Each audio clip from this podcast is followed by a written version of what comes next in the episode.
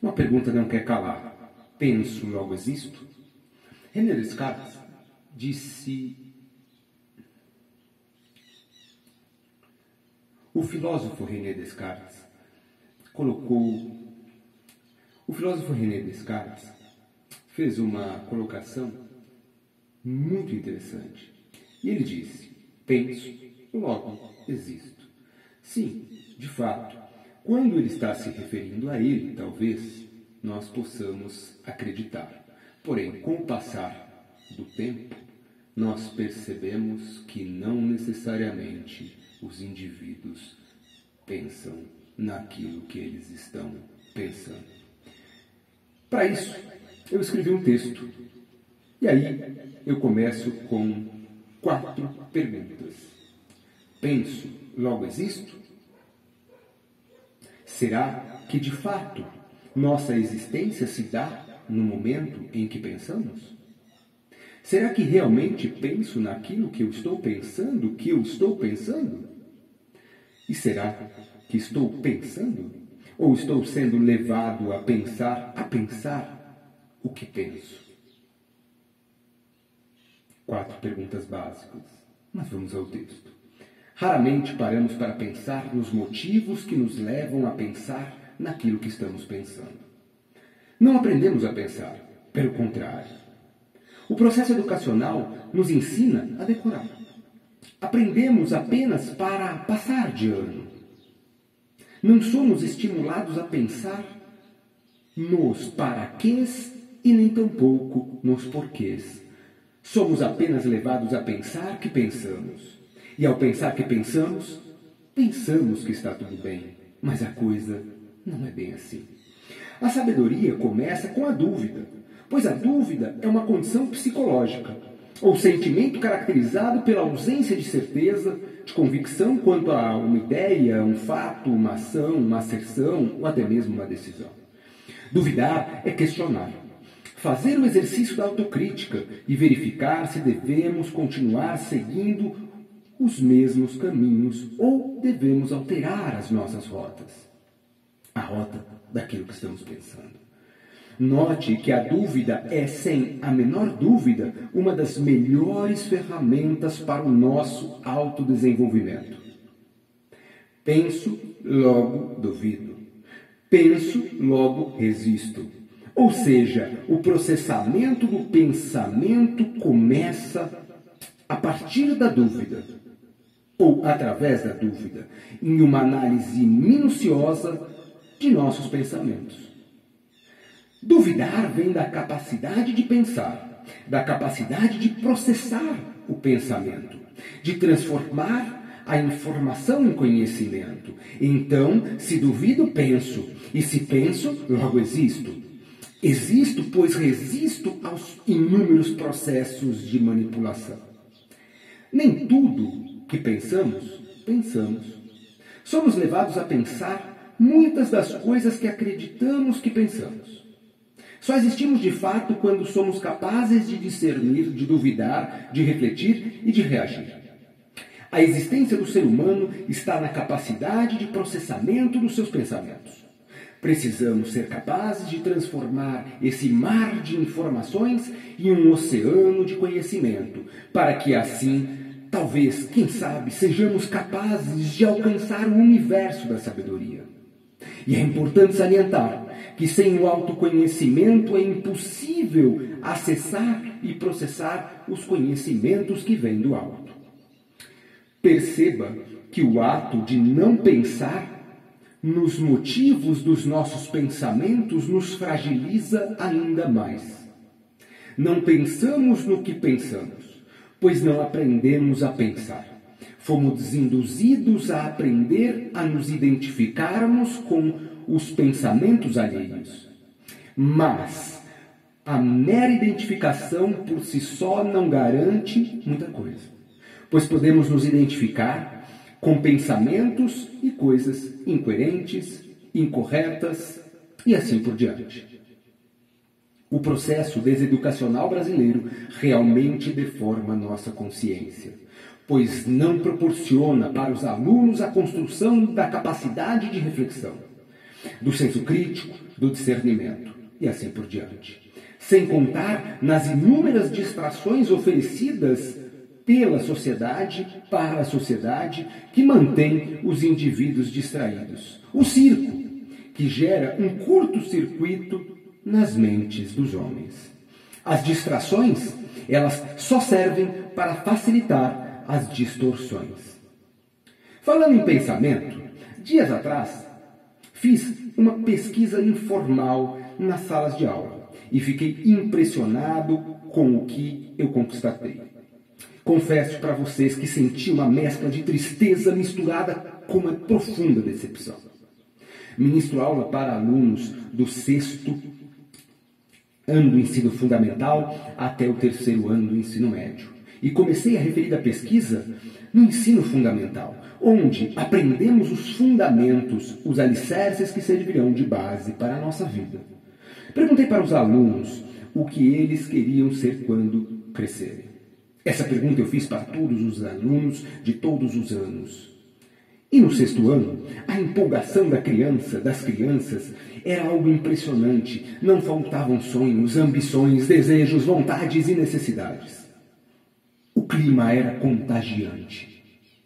Já no sétimo ano, já não demonstravam o mesmo entusiasmo, mas ainda sim existiam sonhos, um pouco menores do que o dos, das crianças da sexta série, mas ainda existiam sonhos. Já no sétimo ano, não, já no oitavo ano, algumas crianças já não sabiam muito bem, mas ainda restavam alguns sonhadores. No oitavo ano, as crianças já não sabiam muito bem o que elas queriam, o que elas desejavam, mas ainda restavam alguns sonhadores. Já no nono ano, a coisa mudou literalmente de figura. Os alunos não sabiam nem sequer responder. Senti neles não apenas pontos de interrogação, mas sim uma certa falta de vontade para pensar no assunto. No primeiro colegial, me deparei com uma situação muito semelhante à ocorrida no nono ano, porém com um agravante: a total falta de comprometimento com eles mesmos. No segundo colegial, os adolescentes não queriam se dar ao trabalho de parar para pensar no assunto, pois estavam vivendo a vida dos seus ídolos, dos seus é, imperadores, das suas imperatrizes, né, dos seus deformadores de opinião, dos seus ídolos. E no terceiro colegial, senti que a pergunta incomodou alguns deles a ponto de perguntarem se poderiam tirar um cochilo ou se poderiam sair da sala. Daí, eu te pergunto: aonde está o erro? Aonde é que nós estamos errando?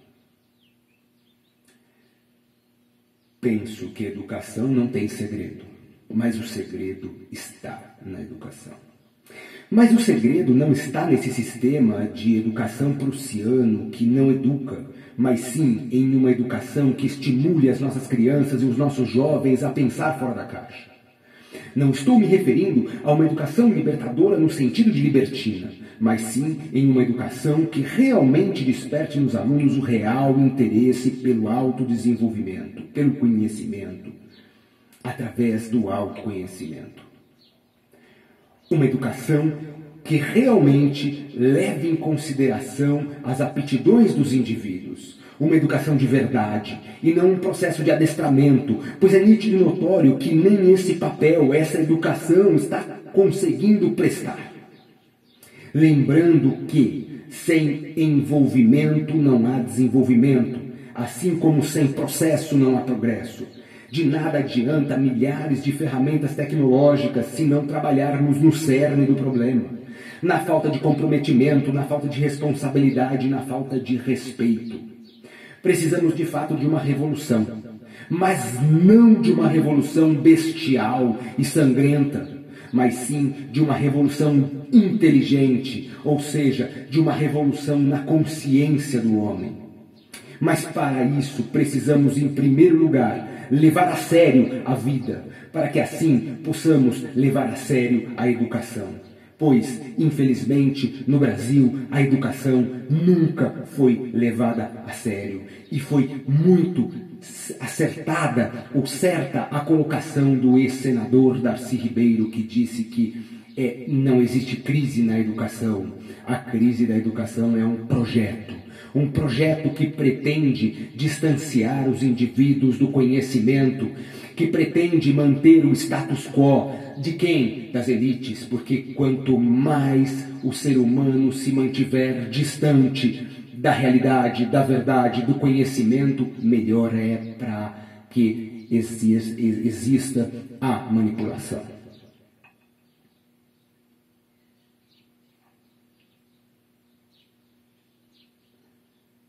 Um ponto que eu considero demasiadamente importante neste processo educacional retrógrado é a ideia de trabalhar a imaginação na primeira infância. A meu ver, essa é uma estratégia perigosa, para não dizer nefasta, pois essa mistura de imaginação com ficção impede a formação adequada de nossas bases racionais. Sem contar que posteriormente a criança se depara com uma realidade totalmente diferente daquilo que ela foi ensinada. Acredito, sim, que a imaginação pode e deve ser trabalhada, porém com responsabilidade, com seriedade, ou seja, baseada na realidade, em fatos reais, em coisas execuíveis, em coisas possíveis, em coisas tangíveis. Pois nem tudo que idealizamos podemos realizar, e esse é um ponto crucial, um ponto solto que afasta o ser humano da realidade. Um ponto que pode levar o ser humano a se tornar um eterno sonhador, um idealizador, mas não um realizador. Entre a idealização e a realização existe a realidade. E nem tudo que idealizamos podemos realizar, pois nem tudo que vemos é de fato real. A capacidade de discernir é outro ponto solto que o processo educacional desconsidera. Nossas crises, antes de tudo, elas são ética, moral e civilizatória. Se não penso no que penso, não estou de fato pensando. Pensar é um processo que requer muita responsabilidade e comprometimento. Penso que somente pensamos de fato quando somos capazes de refletir a respeito daquilo que estamos pensando. Penso que ao pensar devemos parar para pensar naquilo que estamos pensando, pois assim como nem tudo que reluz é ouro, nem tudo que pensamos deveríamos estar pensando. Infelizmente, acreditamos no inacreditável, toleramos o intolerável, aceitamos o inaceitável e, por vezes, defendemos o indefensável. Esta triste realidade que beira a irrealidade denota a falta de capacidade de processamento das informações, de um processamento adequado das informações, pois fomos e somos levados pelas correntezas. Pensamos e agimos através das nossas emoções. Pouco ou nenhum uso fazemos da realidade, a não ser quando nos convém. Pouco ou nenhum uso fazemos da nossa racionalidade, a não ser quando nos convém. O pensar não é apenas um direito, mas sim é um dever.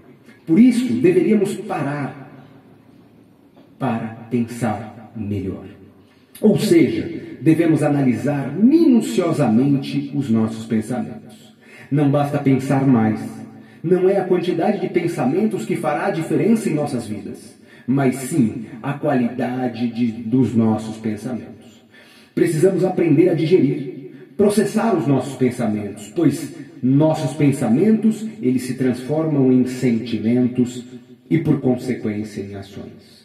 Se não pensamos naquilo que estamos pensando, não passamos de verdadeiras marionetes sendo manipuladas nesse sistema. Tome muito cuidado, pois você pode estar sendo manipulado sem perceber, sem saber. E aí, eu afirmo para vocês, termino esse texto, da mesma maneira que eu comecei o texto com quatro perguntas, eu termino com quatro afirmações. Se não duvido, não estou pensando.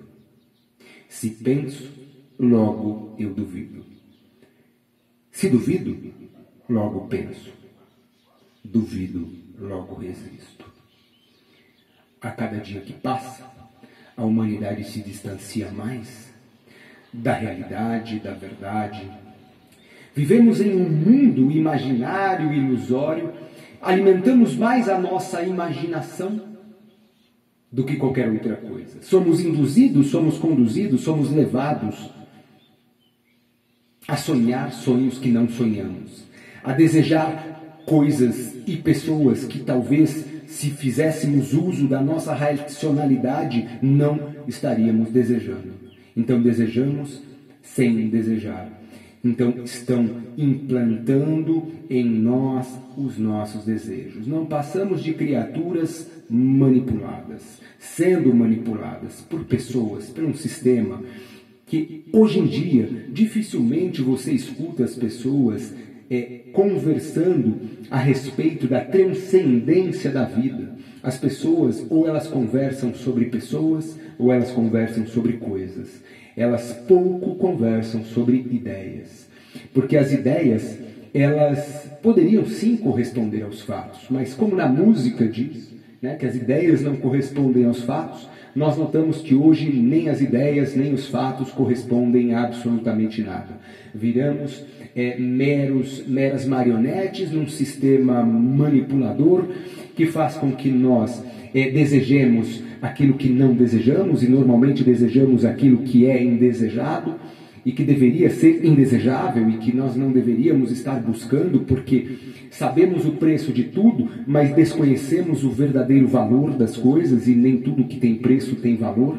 Mas normalmente aquilo que tem valor é, tem preço, mas não é um preço precificado, né, conforme a gente conhece, através é, do dinheiro. Não é o problema da sociedade, não é o dinheiro. O dinheiro é necessário, ele é fundamental para que nós possamos pagar as nossas contas, para que nós possamos é, é, nos alimentar e etc., sobreviver. Mas é como o ser humano lida com o dinheiro, é como o ser humano, é, a relação do ser humano com o dinheiro é que vai fazer toda a diferença. Então nós podemos ter uma relação saudável desde que o dinheiro não suba a nossa cabeça. Mas para isso nós precisamos trabalhar três pilares principais. É, eu não vou falar sobre as múltiplas inteligências de Gardner, mas eu vou falar sobre três pontos importantes, três inteligências importantes. Nós temos a inteligência que, na verdade, é o QI, que é a, a, a questão e a parte intelectual, que nós deveríamos focar no desenvolvimento dessa intelectualidade, porque isso vai nos garantir uma série de questões.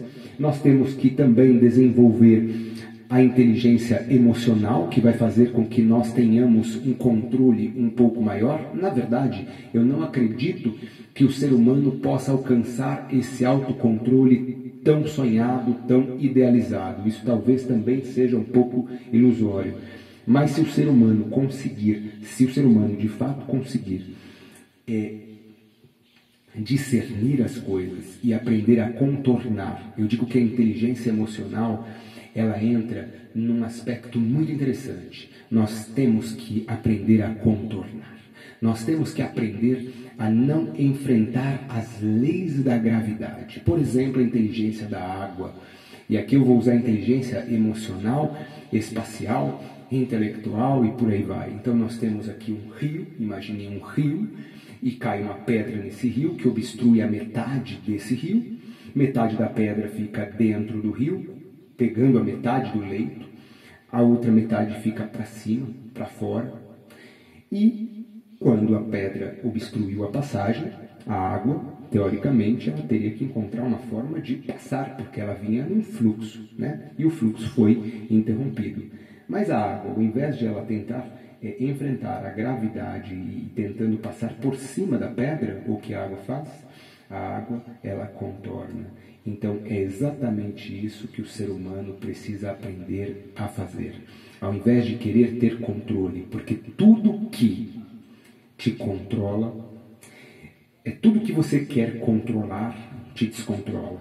Quanto mais você quer ter controle, menos controle você tem. Não significa que você não não tenha que buscar esse controle minimamente, mas nós temos que aprender a contornar as coisas. Temos que desenvolver a nossa inteligência emocional para que nós sejamos capazes de enfrentar os enfrentamentos da vida sem permitir que as nossas emoções nos desestabilizem, porque nós somos escravos das nossas emoções dos nossos desejos e etc. E as emoções elas exercem um papel fundamental. Por isso a importância do desenvolvimento da inteligência emocional. E a outra inteligência que eu falei que espalharia de três. Então nós temos a parte intelectual, temos a parte emocional e a parte espiritual que não tem a ver com religião e nem tão pouco com religiosidade, mas tem a ver com uma coisa transcendente.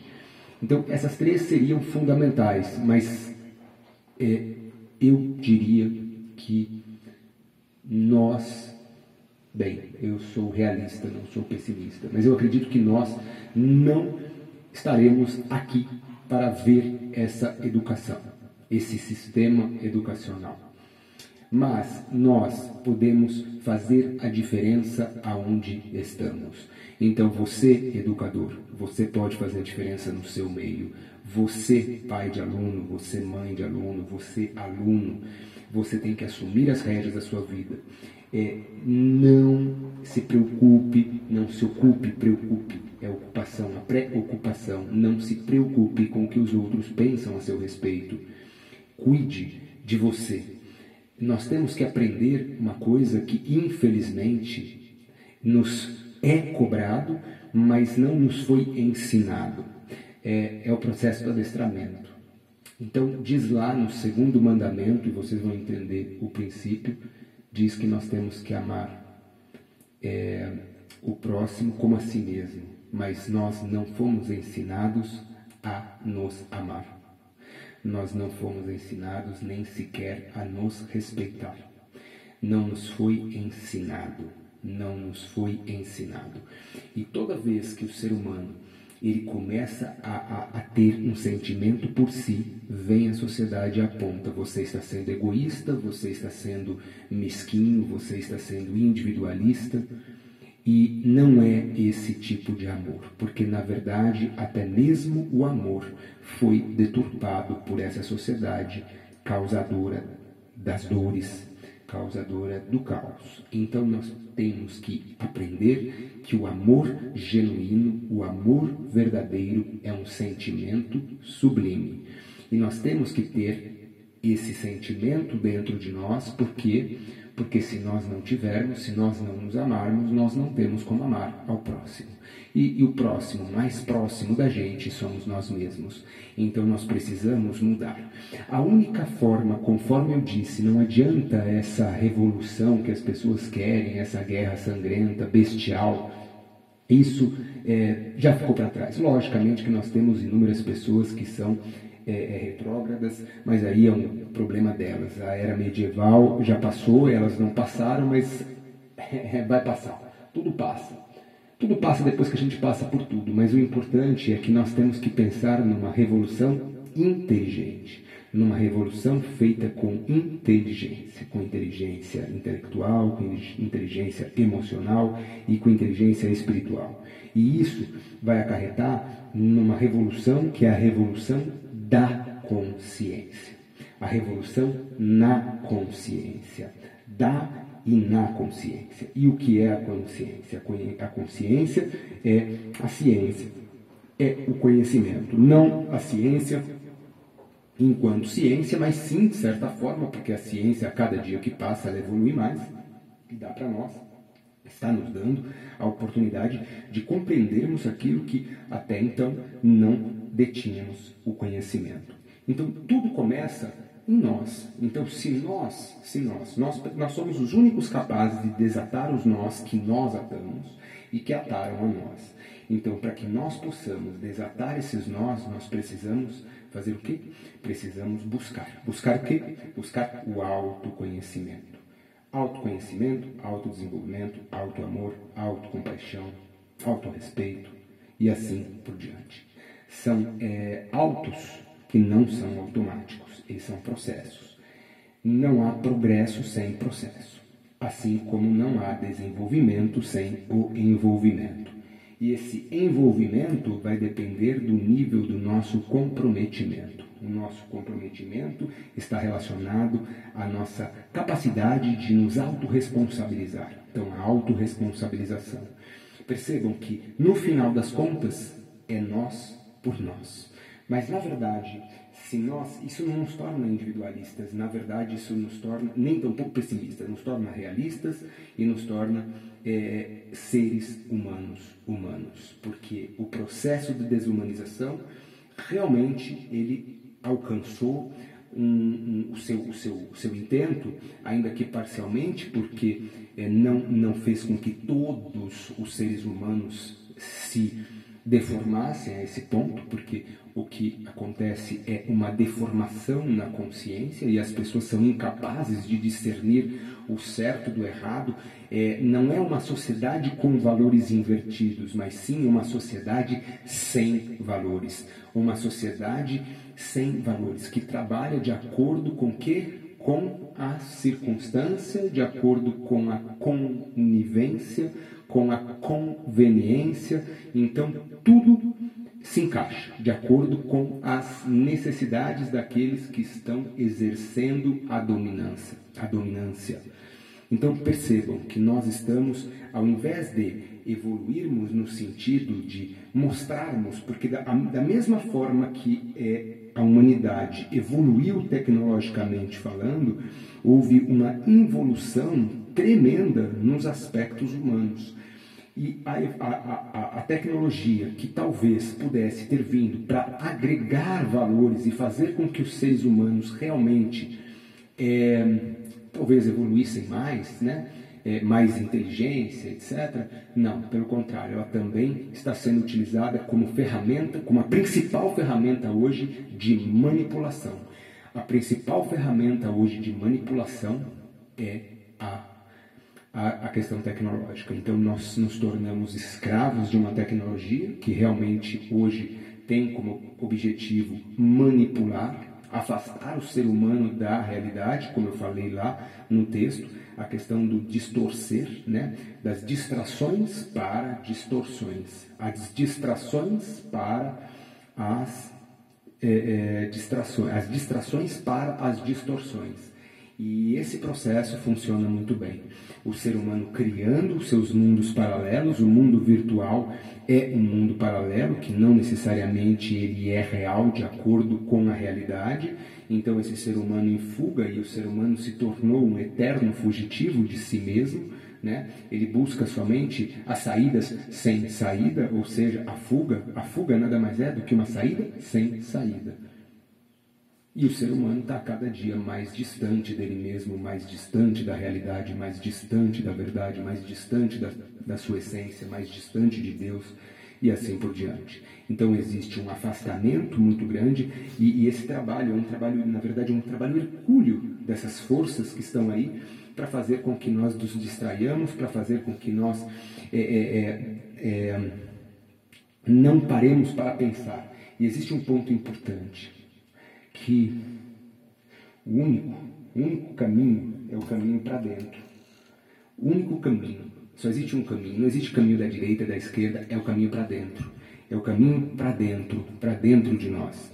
E esse caminho é o caminho mais difícil. Esse caminho é o caminho mais complexo. Esse caminho é o caminho mais, mais, mais difícil do homem. Mas se o homem não caminhar para dentro de si, se o homem não fizer essa jornada, essa caminhada para dentro de si, ele vai se afastar a cada dia mais e mais e mais da sua verdadeira essência, é, de Deus para aqueles que acreditam, vai se afastar de, da realidade, da verdade e de tudo mais. Então percebam que existe um trabalho muito grande é, e é o, é, o, é o caminho interno, né? É o caminho interno e esse caminho interno é, transformaram o nosso interno no inferno, do momento que diz que nós não podemos pensar como pensamos, que nós não devemos agir como agimos. Isso sempre foi, sempre não, de um bom tempo para cá, vem se colocando isso. Então nós nos tornamos verdadeiras marionetes de um sistema que ele só tem um objetivo: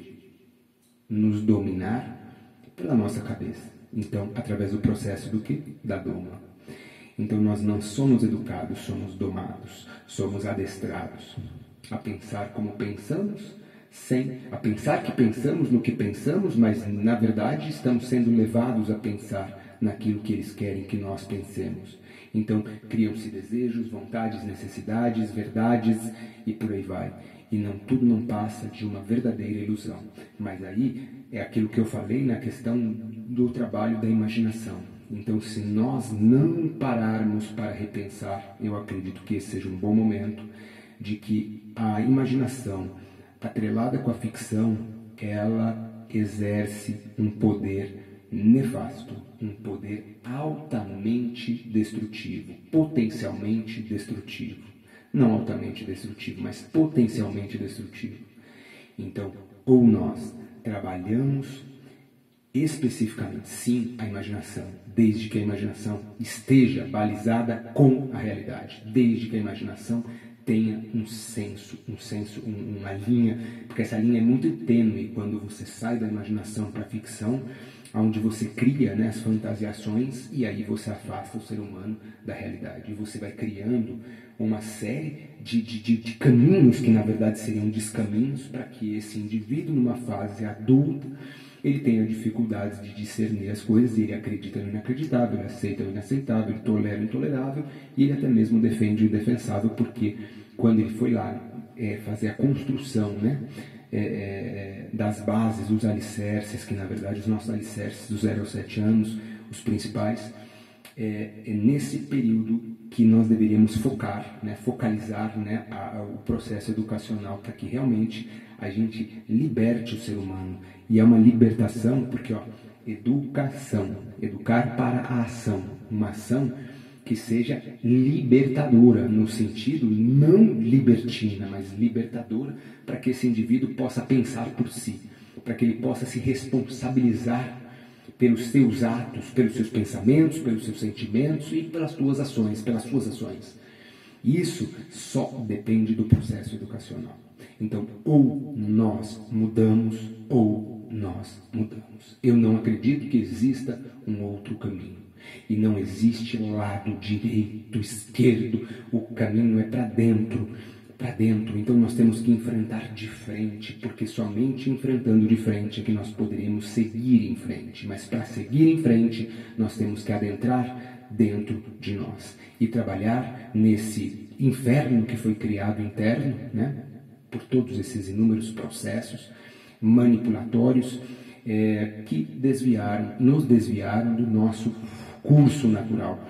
Mesmo porque nós perdemos, os nossos sentidos, eles estão sequestrados. A, a sociedade é um cativeiro que vai fazer com que nós é, é, sejamos conduzidos através das músicas, através das luzes, através, enfim, de uma série de processos manipulatórios. E isso por quê? Porque nós temos, é, nós somos, nós somos criaturas, não sei se nascemos em branco, mas nós é, é, temos é, que trabalhar com os nossos sentidos. Senão, não, não faz sentido. Quando a gente perde o sentido da nossa vida, significa que alguma coisa está muito errada.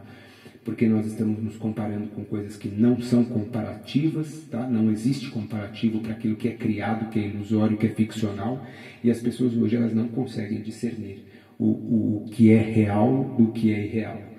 Por quê? Porque lá atrás se trabalhou a imaginação e fez com que ela não tivesse os pés no chão. Então, ou nós fincamos os pés no chão das pessoas, ou nós teremos pessoas como nós estamos tendo, incapazes de discernir, incapazes de definir, não só de discernir, de definir. Então, nós vivemos tempos sombrios não apenas no, no, no, Brasil, mas logicamente que nós estamos falando daqui, porque conhecemos a realidade daqui, mas não é um problema único e exclusivo do nosso país, mas no nosso país as coisas realmente elas acabam tendo um a gente acaba tendo uma percepção maior porque é onde nós vivemos, é onde nós nascemos, é onde nós vivemos, né? E é onde nós estamos interagindo com as pessoas. Então, a mudança começa em nós. A mudança começa em nós. E a única e verdadeira mudança, ela acontece de dentro para dentro para que depois ela externalize. Então é mudando a nossa consciência. Mudando a consciência, você vai mudar a tua frequência. Mudando a tua frequência, você mudou a tua vibração, você vai mudar a tua ação, a tua reação e assim por diante. Tudo começa na seara do pensamento. O pensamento se transforma em sentimento, que se transforma em ação e reação. E nós precisamos aprender não é para o educador ensinar o aluno a pensar, mas é ensinar o aluno que é possível processar os nossos pensamentos, transformar esse mar de informações no universo de conhecimento. Mas para isso nós temos que ter uma consciência ampliada, parâmetros, referências. Então é nós expandirmos. É o momento de uma expansão da nossa consciência, uma expansão da nossa consciência, porque do contrário nós estaremos fadados a problemas muito maiores do que aqueles que nós já estamos enfrentando. Então, se você, meu amigo, se você, minha amiga, acha que nós estamos passando por uma situação difícil, delicada, complicada, então, saiba que não estou aqui sendo pessimista, estou aqui sendo realista, mas se nós não tomarmos uma medida urgente, nós teremos problemas sérios. Não adianta o sistema educacional investir em tecnologias, ainda que as tecnologias realmente elas podem ser utilizadas, mas se não houver comprometimento, se não houver respeito, se não houver responsabilidade, se não houver um trabalho que vem antes ou concomitantemente, pode acontecer junto, é, nós não alcançaremos absolutamente nada. Nós precisamos dar alguns passos para trás, para que assim nós possamos dar passos realmente sólidos e para frente. Mas primeiro, esses passos para trás, na verdade, são passos para dentro e nós temos que rever os nossos conceitos, os valores e assim por diante. Ou nós mudamos ou nós mudamos. Não existe uma outra opção. Agora, as mudanças elas podem acontecer de forma é, natural, né? quando chegar na insustentabilidade, ou com a nossa ação, com o nosso auxílio. Logicamente que uma andorinha só não faz verão, mas ela faz a parte dela. Faça a sua parte, comprometa-se com você, comprometa-se com seu filho, comprometa-se com os seus alunos, comprometa-se. Porque o que falta nesse mundo hoje são pessoas de fato comprometidas.